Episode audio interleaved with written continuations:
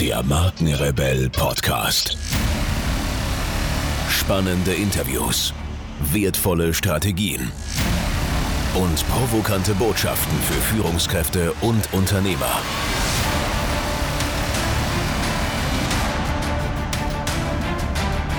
Stell dich den Herausforderungen der Digitalisierung und setze als Marke ein Zeichen. Von und mit Markenrebell Norman Glaser.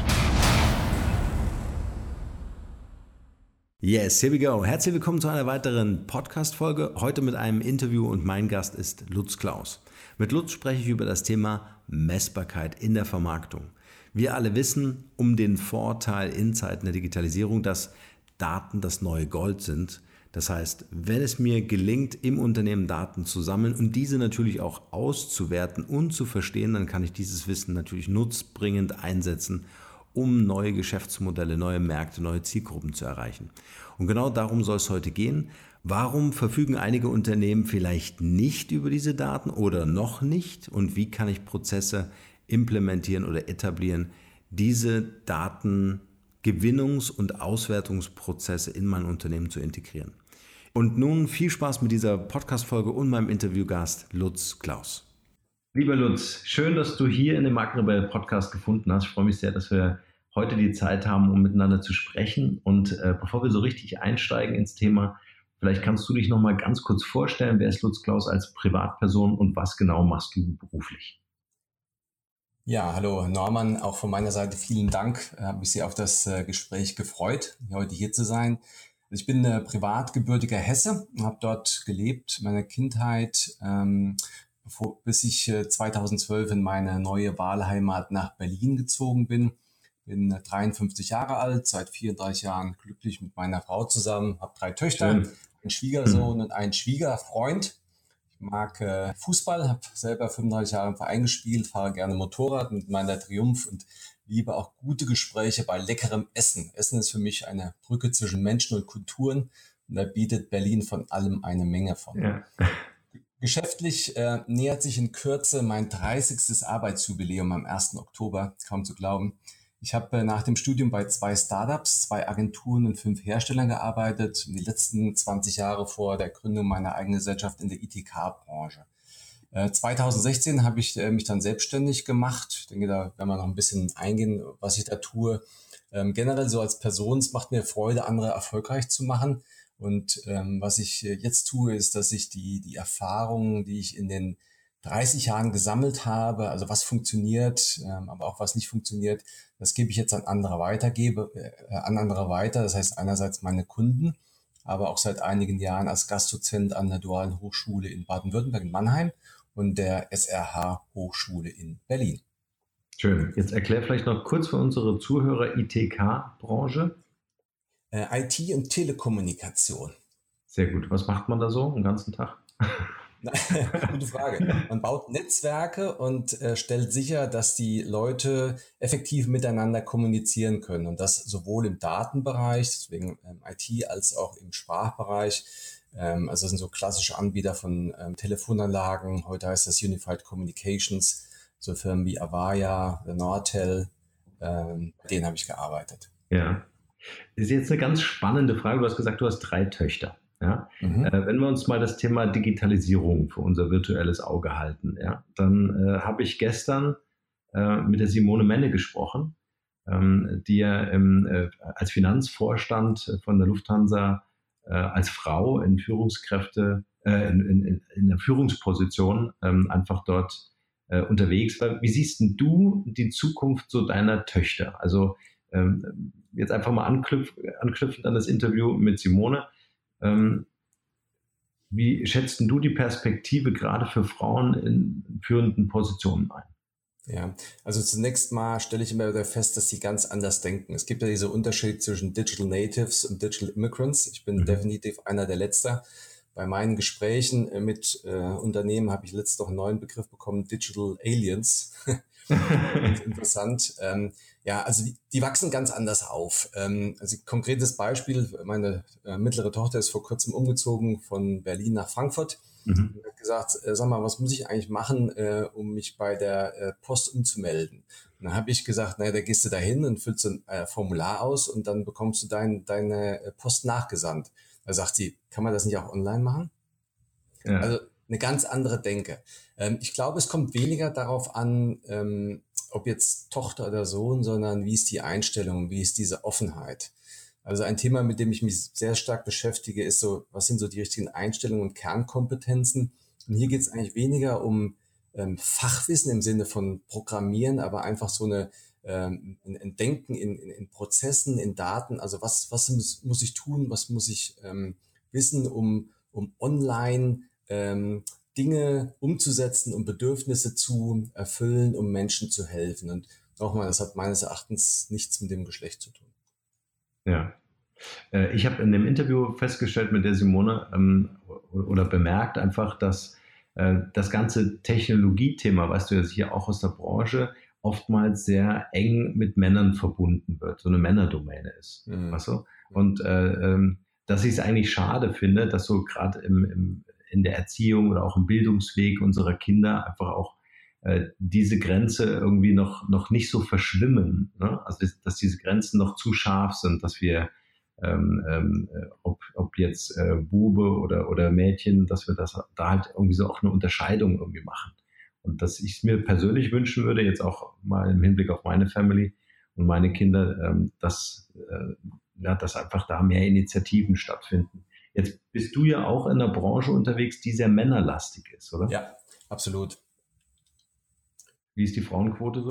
Ein Prozent? also, also es kommt darauf an. Also im Marketing ist er eigentlich relativ hoch. Ähm, ja. Im IT-Bereich äh, schon richtig. Ähm, ist die Männerquote äh, höher. Das hat einfach damit mhm. was zu tun, wie du sagst, dass früher ähm, also diese technischen Berufe stärker von Männern wahrgenommen wurden. Was ich allerdings feststelle, ist, dass sich das wandelt und da gibt es ja eine äh, Vielzahl an Initiativen. Und als Eltern sollte man einfach dafür sorgen, dass man jetzt nicht unbedingt unterscheidet, so Bub macht Technik und äh, Mädchen macht was anderes, sondern dass man unabhängig davon ähm, die, äh, die Kinder an die Hand nimmt. Also ich habe bei meinen ja, drei gut. Töchtern habe ich von Anfang an habe ich ähm, ihnen erzählt, ähm, was ich tue, habe versucht, sie so zu prägen, dass sie eben offen sind. Also zwei meiner Töchter sind in, in, in London. Ich habe gesagt, geht raus, lernt die Welt kennen. Ähm, eine äh, Tochter betreut bei einer Agentur einen großen, namhaften internationalen Konzern im Bereich Social Media und Performance-Optimierung. Also es gibt da Entwicklungen. Ich glaube, man muss so einen Mix finden zwischen einerseits dieser, dieser Ermutigung, da spielen Eltern eine große Rolle, auf der anderen Seite muss natürlich auch äh, jeder, äh, jedes Mädchen selbst erkennen, Mensch, macht mir das Spaß? Ist das ein Thema, was, wofür ich brenne? Und wenn ja, was muss ich tun, da, um da erfolgreich zu sein? Ja. Hast du schon immer für das Thema gebrannt? Wenn wir mal so in deine Historie reinzoomen, war das von klein auf irgendwie so eine Technikaffinität oder äh, wuchs? Ähm, also ich war schon immer daran interessiert zu analysieren und zu verstehen, wie Dinge funktionieren und äh, warum sie nicht funktionieren. Und da habe ich das ähm, Hobby ähm, oder meine Leidenschaft zum Beruf gemacht. Und ich kümmere mich um das Thema äh, datengetriebene Ansätze, ähm, genau weil ich eben Antworten haben möchte. Also es lag mir irgendwie immer schon im Blut und äh, das habe ich jetzt in meinem Berufsleben und auch in meiner Beratungsgesellschaft umgesetzt. Mhm. Vielleicht noch ein ja. Punkt, mhm. ähm, also was, was mhm. wir feststellen im Rahmen der Digitalisierung, äh, Norman, das weißt du so gut wie ich es.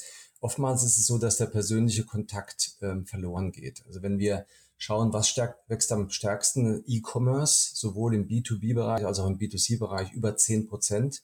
Ähm, in Deutschland ähm, das ist das eine. Zum anderen ist es so, dass ähm, beispielsweise im B2B-Bereich es so ist, dass von 70 Prozent der Buyer Journey zurückgelegt wird, bevor ein Interessent mit einer Firma den Kontakt aufnimmt. Daten mhm. geben diesen Kontakt, äh, stellen diesen Kontakt bis zum gewissen Punkt wieder her. Das heißt, ich sehe, wer sich auf meiner Webseite tummelt, äh, was der tut. Ich sehe, was funktioniert und was nicht. Das ist das eine. Zum anderen glaube ich, dass ähm, Technologie, ähm, Digitalisierung auch helfen kann, den persönlichen Kontakt stärker wiederherzustellen. Also wenn wir ähm, über Social Media beispielsweise reden, ähm, noch vor einiger Zeit war es so, dass Unternehmen sich sehr stark darauf konzentriert haben, ihre Botschaften zu verteilen. Also so quasi wie E-Mail. Hey, ich habe was Neues, ich schicke das raus. Aber der Punkt ist eigentlich, deswegen heißt es ja soziale Medien, dass ich eine Verbindung herstelle mit demjenigen, dass ich eine Interaktion trete. Und da können, äh, kann Technologie helfen, das äh, sicherzustellen. Ja. Das ist übrigens auch das, was mich so fasziniert, ist, ähm, während ich darüber nachdenke, äh, wie Marken sichtbar gemacht werden können, ähm, haben wir im Grunde denselben Mechanismus oder einen ähnlichen Mechanismus bei Daten, äh, weil auch dort kannst du natürlich sichtbar machen. Was ich allerdings auch festgestellt habe, ist ähm, das Erheben von Daten und vor allen Dingen auch das Lesen oder Analysieren von Daten, äh, das sind ja Weltenunterschiede. Also ähm, dass da auch Fachkompetenzen unbedingt erforderlich sind, ähm, äh, drängt sich förmlich auf natürlich, ne? ist vielleicht nicht jedem bewusst ähm, und vielleicht auch nicht jedem Unternehmen bewusst, auf welchem Datenschatz äh, sie sitzen. Abs weiß nicht, wie du das Also ich, ich sehe es wie du. Ich glaube, dass ähm, Erfolg in der Zukunft davon abhängig, äh, abhängig ist, inwieweit Unternehmen der Lage sind, systematisch Daten zu sammeln, zu analysieren, die zu interpretieren und dann die richtigen Schlussfolgerungen daraus ähm, zu schließen. Ähm, dazu gehört äh, mit Sicherheit auch eine Technologie, aber ich, ich habe immer festgestellt, ähm, man muss bei den Menschen anfangen. Ja? Also es gibt Untersuchungen, beispielsweise von McKinsey, die belegen, dass 80 Prozent der Customer Analytics Projekte, die scheitern an der fehlenden Adoption durch die Mitarbeiter, liegt. So, wenn man die Menschen mitnimmt, wenn man sie ihnen von Anfang an sagt, Mensch, die Spielregeln haben sich geändert, ähm, das und das wollen wir erreichen, Daten helfen uns dabei, dann ist das ein ganz anderer Ansatz, als wenn man von vornherein in Technologien investiert und erstmal Daten sammelt und dann äh, schaut, was man damit machen kann. Also ich gebe dir vollkommen recht, diese, diese Kompetenz, die muss einfach aufgebaut werden.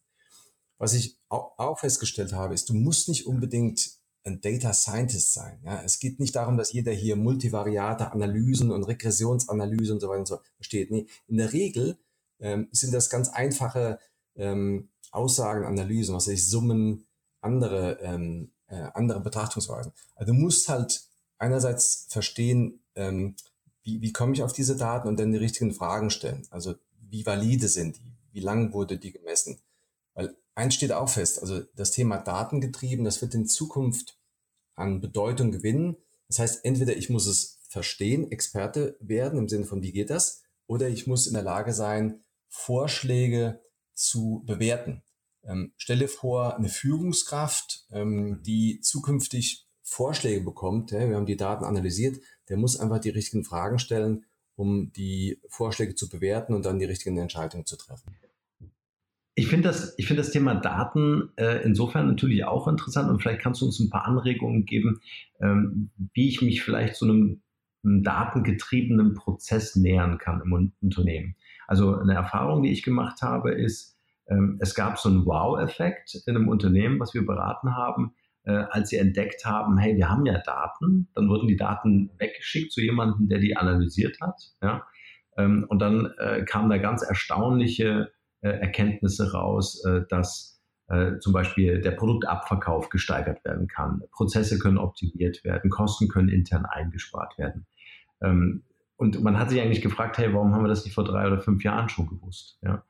Ähm, jetzt kann ich mir auch gut vorstellen, dass äh, viele Unternehmen vielleicht ein gewisses Bewusstsein darüber äh, haben, dass die Daten da sind, in Form von Datenbanken irgendwo bei der IT schlummern. Ähm, aber wie kann ich mir vorstellen, wie kann man sich so einem Prozess nähern, ähm, das wirklich als Bestandteil auch meiner Unternehmensprozesse werden zu lassen? Ja, also zunächst mal ist es wichtig, die richtigen Fragen zu stellen und Fragen auch so zu stellen, dass die mit Daten beantwortet werden können. Ich gebe dir ein konkretes Beispiel. Eine beliebte Frage im Vertrieb oder Marketing ist, wer sind unsere besten Kunden? Das kann ein Data Scientist nicht beantworten, weil du musst das spezifizieren. Geht es um die Höhe des Umsatzes, um die Steigerung des Umsatzes? Geht es um den Deckungsbeitrag? Um welchen Zeitraum ähm, geht es? Also ich ähm, einfach mal überlegen, was wollen wir denn eigentlich erreichen und wie können uns Daten helfen, diese, diese Ziele zu erreichen und wie müssen wir die Frage stellen, dass wir auf Datenquellen stoßen, die uns dabei helfen können, ähm, das zu äh, beantworten. Das ist das eine. Ähm, zum anderen, was ich immer noch feststelle, Norman, ist, ähm, Daten und Digitalisierung hat einerseits viel mit Messen zu tun. Und ähm, ich stelle fest, dass bei vielen Menschen Messen immer noch auf ähm, bestimmte Widersprüche beziehungsweise Widerstand stößt. Hm, wir haben als, äh, als Kleinkinder haben wir uns gerne gemessen. Erinnerst du dich vielleicht noch dran? Da haben wir an, dem, an einem Türpfosten gestanden und haben so ein Brettchen drauf. Wie groß bin ich geworden? Wir haben gespielt. Mhm. Dann kam die Schule und da hat Messen bei vielen andere, ähm, anderen Einfluss bekommen, zu anderen Einstellungen geführt. Und ich ähm, treffe heute bei vielen Unternehmen, wenn es um das Thema Messbarkeit geht, immer noch auf Widerstände. Und ich sage, Leute, ihr müsst euer Denken verändern. Messen ist in der digitalen Welt keine Notwendigkeit, sondern es ist Erfolgsvoraussetzung. Warum? Weil ihr wisst, wo ihr steht. Ja? Ähm, damit müssen sich die, äh, die Individuen erstmal beschäftigen. Das nächste ist, dass man sehr konkret in Projekte reingeht, also dass man vor Ort ist. Äh, gute Erfahrung habe ich immer gemacht, wenn man sich den Mitarbeiter, also dass man nicht irgendwie so einen Frontalvortrag macht, also irgendwie eine schlaue PowerPoint-Präsentation, sondern dass man mit dem Mitarbeiter mal spricht, Mensch, was hast du eigentlich für, für Ideen, für Vorstellungen? Was sind Fragen, die du immer schon mal beantworten äh, wolltest, wo du sagst, Mensch, das wäre schön zu wissen. Dann lass uns mal prüfen, ob wir das über Daten beantworten können. Also nochmal den Menschen mitnehmen, ähm, nicht von Seiten der Technologie oder der Daten anfangen, sondern von, auf Basis der Ziele, die man hat. Ähm, wichtig ist es auch, sich nicht zu verzetteln. Also dass man nicht, ähm, das ist auch so eine beliebige ähm, Verhaltensweise, wenn Workshops sind, dann wird das noch gestellt und die Frage und das wollen wir noch wissen. Nee, fangt erstmal langsam an, ähm, sucht euch eine Frage raus, also beispielsweise, wie können wir die Kundenakquisitionskosten ähm, minimieren? Wie können wir die Loyalität steigern? Lieber mal eine oder zwei Fragen äh, komplett durchbehandelt und mit Daten beantwortet, als zehn Fragen, die so halbseiten beantwortet werden. Ja.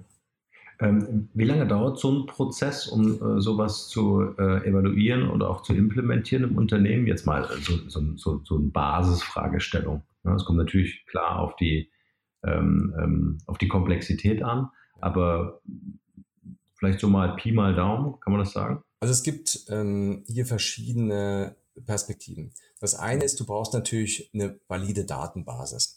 Und ähm, das, was spannend ist, Norman, wenn wir über datengetriebenes Marketing reden, ist nicht unbedingt der Blick in die Vergangenheit, sondern in die Zukunft. Das heißt, wenn wir über prädiktive Modelle reden, die auf Basis vergangener Daten die Zukunft vorhersagen. Und hier brauchst du in der Regel ähm, eine Datenbasis von Minimum drei Jahren oder drei Perioden.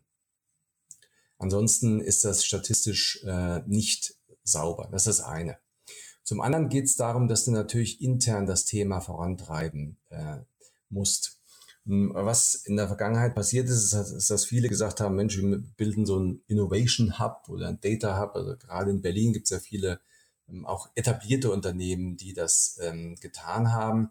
Ähm, ja, finde ich gut, aber ähm, ich finde es auch immer wichtig, dass man die Mitarbeiter am bestehenden Standort einbindet. Hm, Daimler-Benz hat das mal gemacht. Die haben auf äh, ihrem ähm, an ihrem Standort eine, ein, so ein Gebäude aufgestellt, das sie im Motorsport genutzt haben und ähm, haben die Mitarbeiter eingeladen, haben die Türen geöffnet und die waren selber sehr erstaunt über die positive Resonanz. Also ähm, geht nicht darum, jetzt so ein, so ein Beiboot auszusetzen und die von dem Hauptboot schauen die Leute da drauf, oh, was machen die eigentlich, sondern es geht darum, dass man das integriert, auch Ängste nimmt. Ja, Digitalisierung, viele Menschen haben auch Angst davor, die muss man nehmen. Und die nimmt man, indem man sie von Anfang an an die, an die Hand nimmt, äh, konkret wird und sie auch von Anfang an in, in operative Projekte möglichst einbindet. Äh, ich hatte vorhin gesagt, es gibt so diese Unterscheidung zwischen Digital Natives, Digital Immigrants und Digital Aliens. Mhm. Äh, es, es, geht da und äh, machen wir uns nichts vor, es gibt einige, die sagen halt, nee, ich kann damit nichts anfangen. Aber es geht darum, so eine Koalition der Willigen in Unternehmen zu gründen und die mitzunehmen. Und was man dann feststellt, ist, ähm, dass im Laufe der Zeit sich da so eine Dynamik entwickelt, dass Daten und Digitalisierung nicht unbedingt als, als negativ und als Bedrohung gesehen werden, sondern als Unterstützungsmittel wie ein PC oder, ähm, oder ein Stift. Ja. Wenn ich mir, Was sind? Wenn ich mir mal ja. äh, Amazon anschaue, meine, wie lange die gebraucht mhm. haben, um das aufzubauen. Äh, die haben sich auch äh, am Anfang eine blutige Nase geholt. Ja? Ähm, also Antwort auf deine Frage. Ähm, es ist kein Prozess, wo ich sage, ich fange den heute an und in einem Jahr sind wir soweit, sondern es, im, im Grunde genommen ist es ein, ein lebenslanger Prozess, der etabliert werden muss. Und ähm, es geht immer um Optimierung, Dazulernen. Was kann man tun, um die Ergebnisse zu verbessern? Der ist nicht äh, beendet in zwei Jahren. Und, und stellt ja auch einen gewissen äh, Unternehmenswert dar. Ne? Also wenn ich die Daten habe, ja. evaluiert habe, vielleicht sogar Erkenntnisse daraus regelmäßig ja. gewinne, äh, weil es Teil der Unternehmensprozesse geworden ist, ist das ja äh, Absolut. Ein Wert. Also ähm, wenn du in ähm, bei Kunden so, so ein Thema datengetriebene Modelle etablierst, dann ähm, ist es so, dass am Anfang die Daten genutzt werden, um bestehende Prozesse und Ansätze zu optimieren. Also beispielsweise Marketing, Konvertierung auf Webseiten, AdWords und so weiter und so fort. Ähm, Im Laufe der Zeit ist es aber so, dass, wie du es gesagt hast, die Daten selbst einen Mehrwert darstellen. So, und im Endeffekt ist es so, dass du in Zukunft gegebenenfalls über deine Daten ein Geschäft aufbauen kannst. Also nicht mehr das traditionelle Geschäftsmodell über Produkte beispielsweise oder Dienstleistungen, sondern dass die Daten, die du sammelst, dass die einen Mehrwert liefern, ähm, dass, den du zukünftig als Geschäftsmodell ähm, umsetzen kannst. das müssen die Leute verstehen. Ein anderer Punkt, der sehr wichtig ist, wenn wir uns ähm, Datenprojekte anschauen, dann sind in der Regel, wenn man hier mit Experten spricht, rund 70 Prozent der Projekte werden darauf verwendet, Daten zu bereinigen, aufzubereiten. Also ich habe immer so ein Thema auch beim T, äh, bei, bei CRM beispielsweise Kundendaten, den, den Vertrieb dazu motivieren. Da sage ich, liebe Leute, Input, Output. 70 Prozent helft uns, euch zu helfen und seht zu, dass die Daten von Anfang an ähm, komplett und sauber eingegeben werden, so dass wir hinterher weniger Zeit haben, die zu bereinigen, äh, benötigen, die zu bereinigen mhm. und letzten Endes in die Umsetzung zu gehen. Mhm. Leuchtet ein. Leuchtet ein. Ab welcher Unternehmensgröße ist denn, ähm, ist es denn sinnvoll, Daten zu sammeln? Das ist äh, eine gute Frage. Ich würde das nicht von der Größe abhängig machen. Also man sieht ja, es gibt viele Startups, die ähm, jetzt nicht unbedingt 1000 Mitarbeiter haben, die ähm, da aktiv sind. Ähm, mhm. Ich glaube, es hängt mehr an dem Geschäftsmodell und eben von Anfang an zu verstehen, dass das ein Mehrwert ist. Ja, ja. Also das muss, das muss man verstehen. Und da helfen dann entsprechende Gespräche. Nochmal, man muss überlegen, wo will man hin und wie helfen einem Daten dahin zu kommen. Die Ziele sind oftmals ähm, nicht genau spezifiziert und in, in, der Arbeit mit meinen Kunden konzentriere ich mich darauf. Das ist manchmal ähm, na, so ein bisschen zäh und die Leute sagen, oh, können wir nicht weitergehen? Sagen, nein.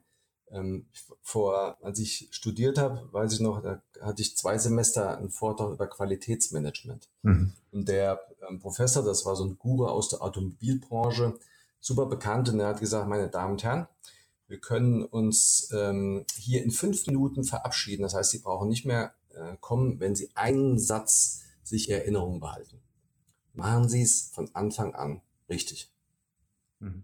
Das fängt bei den Zielen an. Ja? Wenn die sauber definiert sind, ähm, dann ist alles andere hinterher einfacher. Aber da, da hapert es oftmals, dass man sich am Anfang verzettelt und unklar ist. Und dann, wenn die Ziele unklar sind, dann werden auch die Ergebnisse ähm, diffus werden.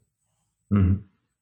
Das ist eine perfekte Überleitung zu meiner Frage. Ähm, was siehst du als größte Blockaden im Unternehmen? Ist es fehlende Kompetenz oder äh, vielleicht einfach nicht äh, sich klar zu sein, dass man vielleicht sogar auf einem Datenschatz sitzt?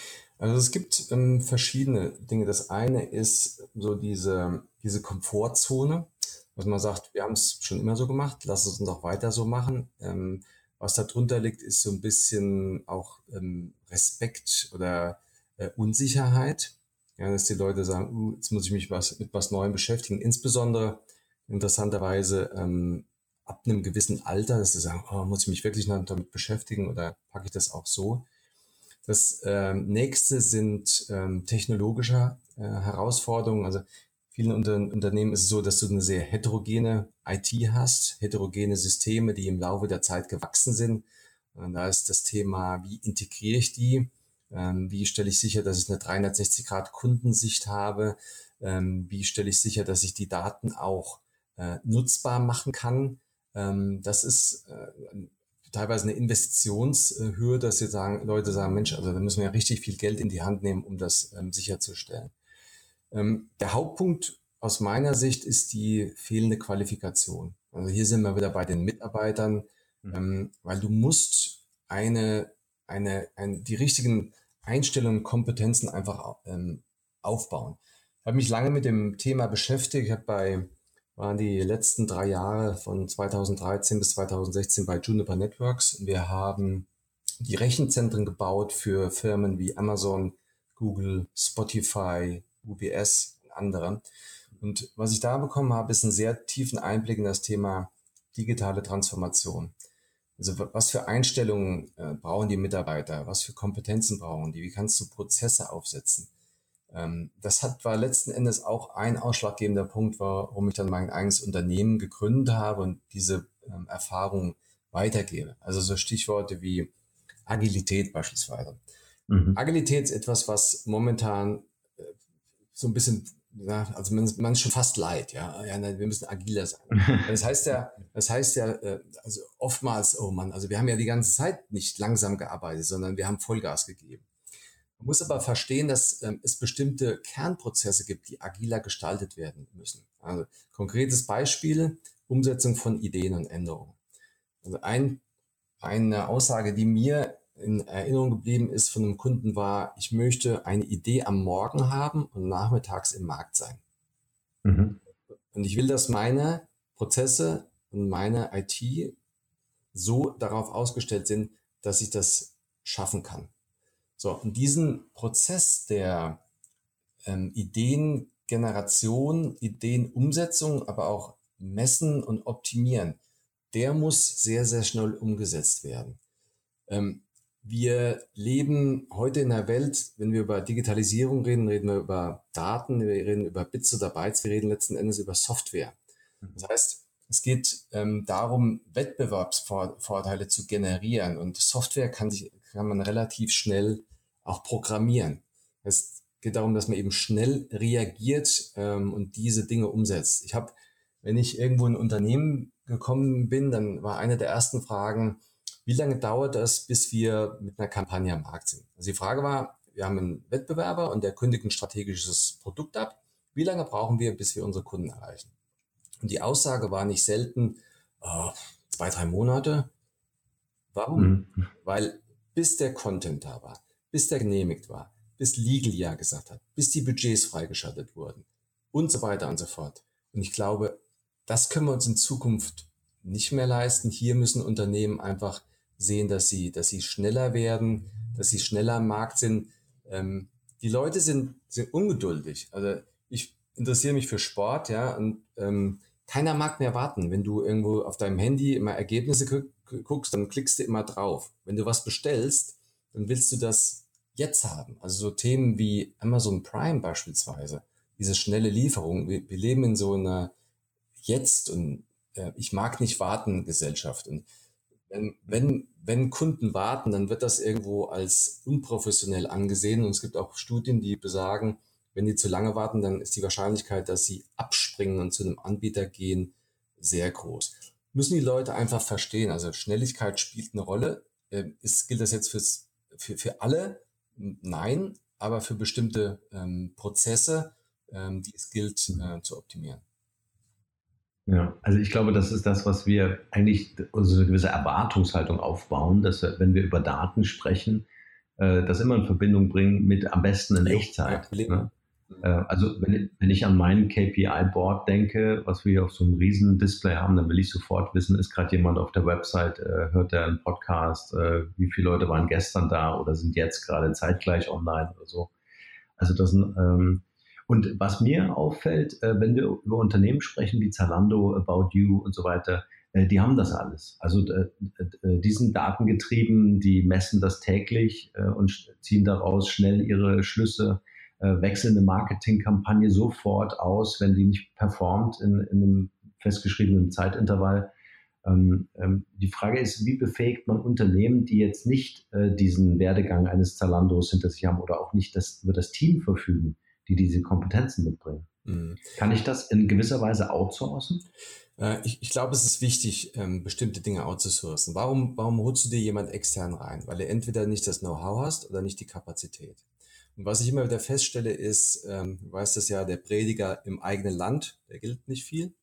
Ähm, was ich feststelle, ist, dass äh, so, ein, so ein frischer Blick, nennen wir es immer so mit dem frischen Blick, der bewirkt Wunder. Ähm, und, und viele äh, sind da wirklich dankbar, wenn jemand reinkommt und ihnen aufzeigt, guck mal, das ist so ein Blick von außen, das machen andere. Da geht es auch um das Thema Benchmarking, ja, was äh, jeder guckt auf den, auf den Wettbewerb, was, was bewegt sich da. Also ich glaube, dass bestimmte Dinge absolut outgesourced werden, äh, werden sollten. Erstmal so lange, bis man intern so eine kritische Masse geschaffen hat, ähm, so diese Koalition der Willigen und der Fähigen, das ist ja auch noch so ein Thema, willig und fähig, müssen Sie sagen, ja, aufgebaut äh, haben, die das Thema vorantreiben ähm, können. Ähm, ich glaube, dass auch die, die Personalabteilung eine sehr, sehr wichtige Rolle spielt. Also Stichwort Agilität. Wie schnell schaffe ich es als Unternehmen, jemand extern, den ich brauche, reinzuholen? Was muss der für Prozesse durchlaufen? Wie kann ich das für Nutzer sehr, sehr einfach machen, äh, in Abhängigkeit von der Aufgabe, dass ich sage, ich habe hier einen Pool an Experten und ich unterscheide erstmal nicht zwischen intern und extern, sondern ich schaue, was brauche ich, um mein Ziel zu erreichen, hole die an einen Tisch, binde die ein und ähm, stelle sicher, dass, ähm, dass das entsprechend um, umgesetzt wird. Mhm. Ja, stark. Also so oder so, wir kommen immer wieder an den Punkt, äh, wo wir wirklich ähm, Digitalkompetenzen brauchen, äh, ob jetzt im Unternehmen oder eben äh, wirklich extern, ähm, äh, spielt eine ganz wesentliche Rolle, um ja, also um einfach davon zu profitieren, mit Daten zu arbeiten. Und ich nenne es im Marketing gerne auch eine Geldvernichtungsmaschine, wenn man versucht, aus ähm, Eigenanalysen, also ohne Daten zu kennen, aus Eigenanalysen, weil man glaubt, das Thema verstanden zu haben oder äh, Facebook verstanden zu haben, ähm, dass, dass man dann einfach auf die falschen Schlüsse kommt und dann natürlich auch Fehlinvestitionen unvermeidbar sind. Richtig. Und dann ähm, bist du bei Bauchgefühl und Erfahrung genau. und die können, können trügen. Ich habe ähm, Mitte, Mitte der 90er war ich in der ähm, IT-Branche. Da gab's, äh, das waren so die goldenen Zeiten. Ja? Also es gab nur eine Richtung, neue Markt ist nach oben gegangen, Aktien explodiert, wann ist der nächste Split? Das war so eine beliebte Frage. Ähm, Telekom Genf wurden Millionen ausgegeben, Cebit, Formel 1, Sponsorship und so weiter und so fort. So, dann kam das Jahr 2000 und die Internetblase ist geplatzt. So, und was dann passiert ist, die Strategen und die Visionäre wurden ausgetauscht auf der obersten Führungsebene gegen die CFOs. So, und was die gemacht haben, ist, die sind überall rumgegangen und haben dann gefragt, liebe Leute, ähm, wir gucken, müssen mal gucken, wo generieren wir Umsätze, wo generieren wir Kosten. dann ähm, wurde Marketing eingeladen, äh, eingeladen und äh, dann hieß es, ihr habt 100 Leute, ihr bekommt 20 Millionen Dollar, Euro an Programmbudget. Wie sieht denn euer ROI aus? Da haben wir uns angeguckt, RO was? Wir müssen doch die Marke positionieren, wir müssen doch rausgehen, das Unternehmen bekannt machen. Wir müssen Messen und Events und Sponsorship. Und dann hieß es, nein, das ist nicht so. Wenn ihr nicht in der Lage seid, klar euren wirtschaftlichen Mehrwert uns zu kommunizieren, dann ähm, äh, spürt ihr die Konsequenzen. So, und im Endeffekt war so, dass äh, Budgets gekürzt wurden, die Mitarbeiterzahlen wurden gekürzt. Das war für mich so ein, ein Schlüsselerlebnis, ähm, wo ich danach gesagt habe, ich möchte in Zukunft in der Lage sein, den wirtschaftlichen Mehrwert zu zeigen Und äh, seit dem Thema, seit der Zeit befasse ich mich mit dem Thema Daten und äh, Marketing ROI. Das dann auch bei drei Unternehmen eingeführt, erfolgreich. Und was ich sagen kann, ist, wenn man das getan hat, dann kommt Marketing ganz anders rüber. In vielen Unternehmen ist es so, dass Marketing noch so als, ähm, als Kostenstelle gesehen wird. Also das sind so diejenigen, die die Webseite machen und Events und, und Broschüren und, und, so weiter und so fort. Ja. Aber eins habe ich gelernt, also ähm, jedes Unternehmen muss Gewinn machen und Marketing ist Teil von Unternehmen. Das heißt, wenn du in der Lage bist, deinen wirtschaftlichen Mehrwert zu zeigen, hast du eine ganz andere Reputation, du hast andere Karrieremöglichkeiten, du kannst aber auch notwendige Investitionen in, in Budgets, in, in, in Personen, in Programme, auch in, in Infrastruktur ganz anders ähm, rechtfertigen, ja. ähm, als wenn du ähm, da keine, äh, keine Aussage machen kannst, die ein, ein Finanzler oder ein Vorstand versteht. Hm. Es ist schön, dass du das mal sagst, weil ich bin das sonst immer der, der es in den vergangenen Podcast-Folgen immer wieder wiederholt hat. Ähm, äh, man kennt es ja von früher. Also ich kenne das wirklich noch, äh, wo du ein Marketingbudget hattest und äh, die Aussage des Marketingleiters äh, war, mach's schön. Mhm. Ja. Äh, und niemand hat es gemessen. Ja. Und ich glaube auch, dass äh, heute einfach auch Marketingmaßnahmen äh, Geschäftsmodelle im Fokus haben sollten. Und die kannst du halt einfach nur verfolgen, wenn du eine datengetriebene Basis hast. Absolut. Und das müssen die ähm, Marketingverantwortlichen verstehen. Man sieht das an vielen Ecken schon passiert, an anderen nicht. Also ich glaube, dass Marketing ähm, raus muss aus der Supportfunktion hin in einer Treibe, in eine Treiberrolle im Unternehmen. Und wenn wir über Daten reden, wer hat denn die Erfahrung? Wer macht das denn schon seit Jahren, um nicht zu sagen Jahrzehnten? Ja? Ähm, wichtig ist halt jetzt, dass man nicht nur Daten auf programmatischer Ebene sieht, im Sinne von, naja, wir machen eine Kampagne, wir gucken mal, wie die Konvertierung ist, sondern dass man Daten per se erkennt ähm, und eben in der Lage ist, äh, die auch auszuwerten und wie du sagst, so neu an, an neue Geschäftsmodelle ähm, äh, zu entwickeln. Ähm, mhm. Wir sehen ja auch, wie aktiv Amazon und Co. sind. Ja? Was ich meinen Kunden immer empfehle, ist, ähm, also seid aktiv, ähm, schaut euch an, was sie machen, seid auch in sozialen Medien aktiv, aber soziale Medien und die Kontakte dort, das sind geliehene Kontakte. Wenn heute der Server abgestellt wird von den Unternehmen, sind die Kontakte weg. Das heißt, nutzt das, um eure Reichweite zu erweitern, aber versucht die möglichst schnell in eine eigene Umgebung zu holen. Daten sind ein Wettbewerbsvorteil, aber nur, wenn sie kein anderer hat. Sobald ich die mit jemand teile, sind sie kein Wettbewerbsvorteil mehr, weil eben jemand anders auch Zugriff darauf hat. Und hier geht es darum, aus Unternehmenssicht Primärdaten zu gewinnen. Ja, und mit dem Kunden sehr, sehr eng in, in Kontakt zu stehen, eben zu verstehen, wie bewegen die sich in, in meiner Umgebung. Ähm, dazu gehört, also wir haben eben Geschäftsmodelle ähm, erwähnt, dass man auch über den Tellerrand hinausblickt. Also ich habe viele mittelständische Kunden auch, die sagen immer, Mensch, also ihr verkauft hier eure Maschinen, überlegt euch doch mal, ob ihr nicht, äh, was der Kunde sonst noch braucht. Ja, also gibt es vielleicht Schmierstoffe oder mhm. andere ähm, Komplementärprodukte, die äh, eure Kunden brauchen.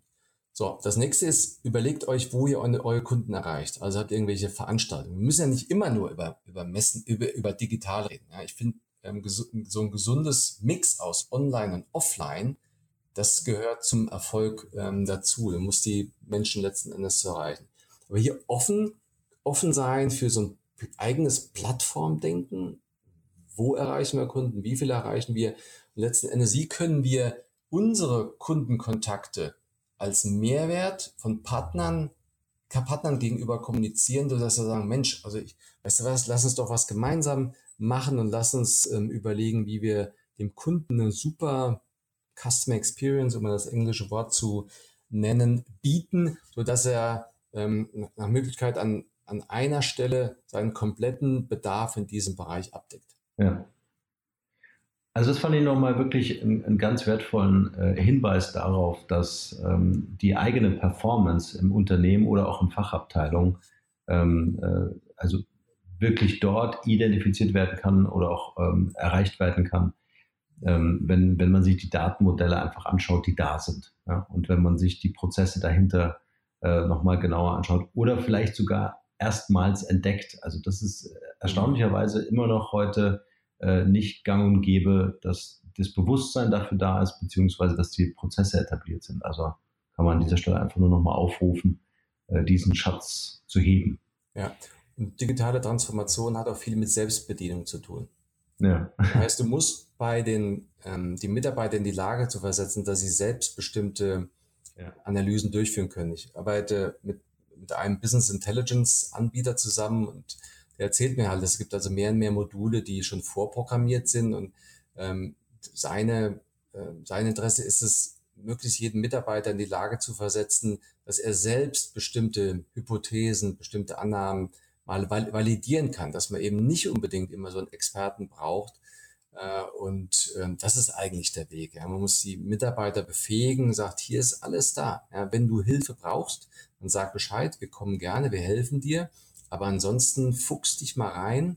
Ähm, wir stellen die Dateninfrastruktur zur Verfügung und hey, over to you. Bevor es hier gleich weitergeht, möchte ich noch unbedingt was mit euch teilen. Ich werde immer wieder gefragt, ob ich auch Podcast-Coachings anbiete, in denen ich meine Erfahrungen, Methoden und Strategien weitergebe und ob ich bei der Umsetzung weiterhelfen kann. Und Leute, ich finde es großartig, dass so viele von euch ihren eigenen Podcast starten wollen, das Unternehmen den Podcast als internes Kommunikationsinstrument verstehen oder auch als Hidden Champion im Online-Marketing sehen. Also das, was ich mit den Markenrebellen über 70.000 Hörern pro Monat bereits erfolgreich geschafft habe, möchte ich nun mit euch teilen. Wenn ihr Lust habt auf ein kostenfreies 20-Minuten-Coaching, dann bewerbt euch jetzt unter markenrebell.de slash podcastcoaching und ich verspreche euch in diesen 20 Minuten so viel Know-how rauszuhauen, so viele Hacks mit euch zu teilen, dass ihr Praxis, Praxis und nochmal Praxis bekommt. Also ins Internet markenrebell.de slash podcastcoaching und dann schaffen wir das mit eurem Podcast auch. Und nun geht's weiter hier. Viel Spaß. Lutz, gibt es derzeit ein Projekt, so ein Passion Project, äh, auf das du gerade hinarbeitest oder das dich gerade auch vom Herzen her beschäftigt? Oh ja, das gibt es. Ich werde in Kürze mein erstes Buch veröffentlichen. Wow. Da geht es genau um das Thema. Ähm, ich habe mich nämlich ähm, auf Basis von, von eigenen Erfahrungen immer gefragt, also digitale Transformation, es war so der, der Auslöser im Sinne von, da passiert etwas, das ist fundamental. Also wir werden, ja. wir merken das ja, man muss ja nur mal gucken, wie, äh, wie wir heute einkaufen, leben, kommunizieren. Also es ist keine Sache, die jetzt vorübergeht. Und ähm, ich habe mir ähm, Gedanken gemacht, was kann man denn tun, um, um die Menschen mitzunehmen als wichtigsten Faktor. Wenn wir über Transformation reden, wird normalerweise also Mensch, Technologie und Organisation angeschaut. Oftmals ist die Technologie und Organisation im Vordergrund. Und ich behaupte, dass man beim Menschen anfangen muss.